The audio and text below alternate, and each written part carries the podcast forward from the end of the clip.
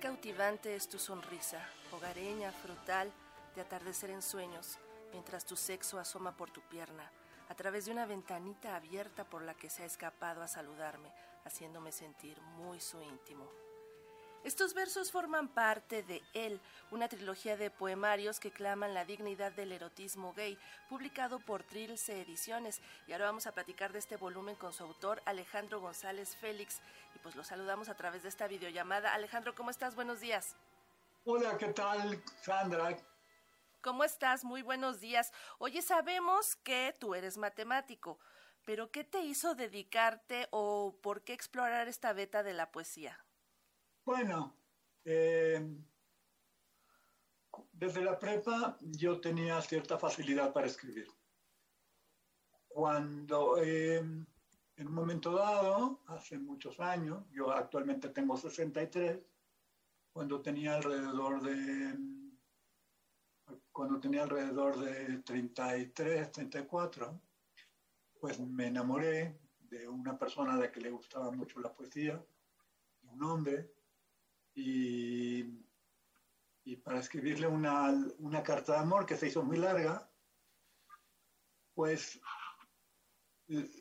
la escribí en, un formato que yo dijera, bueno, pues por lo menos lo va a tomar en cuenta. Y, y, eso, ahí empezó. Ahí empezó, eso fueron mis primeros pininos. Escribí una larga carta en alejandrino, porque él me había dicho alejandrino un, día. Estos alejandrinos eran un poco rebeldes. Y, ya después, ya después empecé a escribir poco a poco. Eh, mi primer poema fue Carta al Viento, ya posteriormente de los que aparecen en el libro Él, y luego Requiem Inconcluso de un Pegaso, ya, y esos fueron los detonadores para que yo ya me siguiera escribiendo. Ahora, a partir de ese detonador y de esa evocación que haces de una persona que a ti te gustaba, después, ¿en qué, en qué fijas eh, los motivos para seguir haciendo poesía? ¿Cuáles son esos temas sobre esas personas sobre las que escribes? Bueno, eh, no, el, esto fue un amor platónico y el amor continúa hasta ahora. Son los más deliciosos, son tortuosos pero deliciosos. Este, sí que es noticia, ¿verdad? Muy bien. Entonces, entonces eh, los demás son temas a familiares, a lugares. Eh, tengo un poema, Alzamos de los Azulejos, por ejemplo, donde yo he escrito algunos de los poemas. Eh, a Guanajuato, etc. Y a, familiares, tengo una hermana que es directora de teatro y a ella le escribí un poema que me gusta mucho, se, llama Un te. A mi padre, donde mi padre está visto como la Ciudad de México. Ah, y en un, otro poema le cuento mi vida a mi madre, la vida que ella ya no vio. Así es, por ejemplo, es eso. Son como que los temas.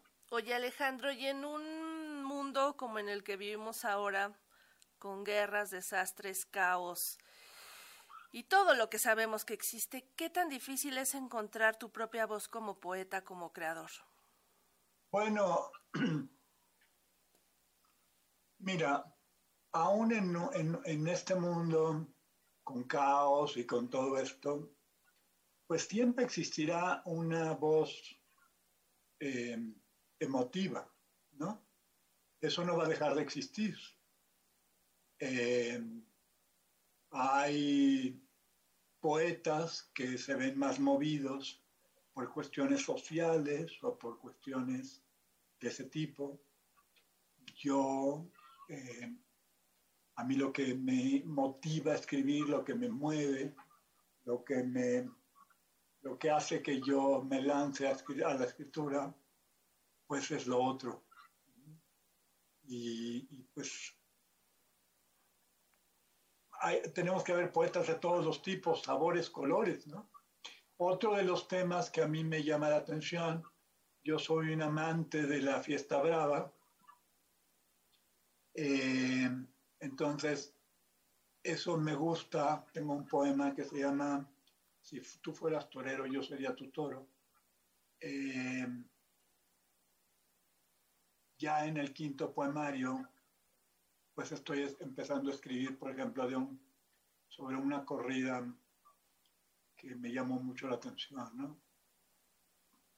Hay, pues de todos los sabores, la poesía aborda absolutamente todos los temas. A pesar de ello, la editorial que te publica el Trilce eh, hace referencia a que este trabajo clama sobre la dignidad del erotismo gay. Te quiero preguntar qué opinas tú de eso, porque cuando hablamos, por ejemplo, de literatura, hay personas a las que les choca decir que hay literatura femenina, ¿no? Que hay algo tan específico cuando se trata de arte. En tu caso, ¿cómo consideras cuando, cuando califican tu poesía como erotismo gay? Bueno, eh, yo creo que están, estamos en lo correcto.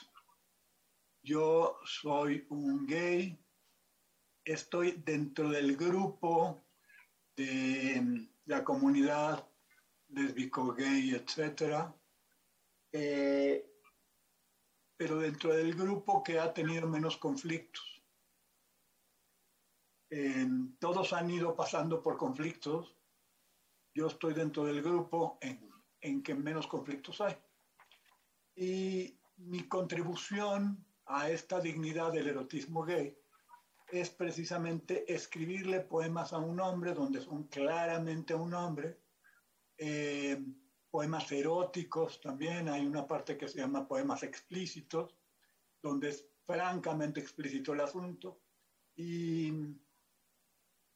eh, y esa es mi contribución. Mi contribución es no estarme peleando, no estar, eh, no estar como, como otros grupos tienen que estarlo todavía luchando. Por ejemplo, el grupo transgénero pues todavía está eh, en la parte donde tiene que estar luchando por sus derechos, ¿no?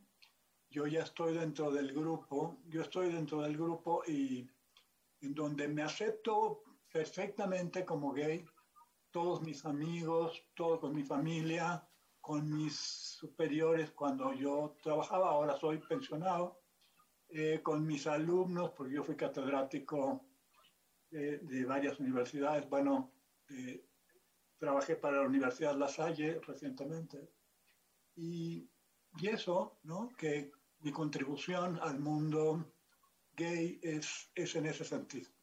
Sin embargo, a pesar de que nos dices que te sientes en paz y no en pugna, eh, mucha de la comunidad sigue justamente en lucha. Tiene que, eh, pues, llevar a cabo acciones, pues, difíciles. Por ejemplo, hoy nada más ni nada menos es el día contra la homofobia, la transfobia y la bifobia.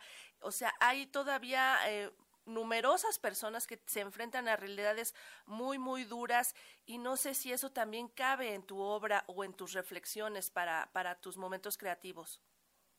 Eh, pues mira, te digo, el...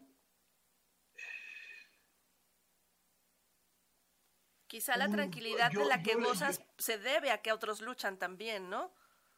Pues mira, yo creo que también yo fui luchando, ¿no? Yo fui luchando. Yo, yo te puedo decir que, por ejemplo, cuando yo salía de un bar gay y me llevaba, y después de salir así, de lo más normal, de repente estaban unas patrullas esperando allá afuera y me decían, súbase. Y le, dije, le decía yo, ¿bajo qué cargos? este, no, súbase, nos lo vamos a llevar. Entonces le decía, bueno, está muy bien, pero el problema lo va a tener usted, nada más se lo advierto. Entonces llegaba yo y me llevaban a la delegación y, me preguntaban, bueno, ¿y usted? Y, no, pues estaba, salió de un bar gay, etcétera. Y yo le decía, ¿y eso dónde está el delito de esto? A ver, usted nada más explíqueme. Sin sentido ¿Dónde está el delito? Enséñeme, enséñeme en un código, en un reglamento, etcétera. ¿sí? Si eso estuviera prohibido en los lugares, estos no estarían abiertos. ¿No? ¿Sí me entiendes?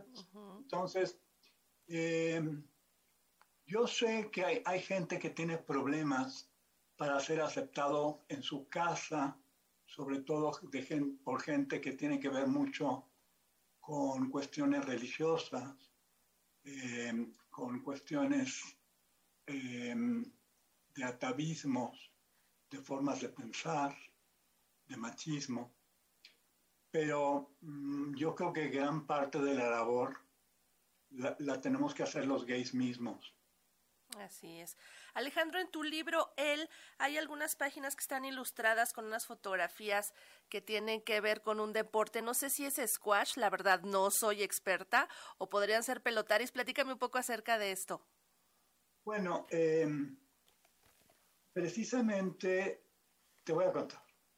Precisamente mm, esta persona de la que yo me enamoré es de ascendencia vasca y pues hay una gran tradición en, el País Vasco por el frontón.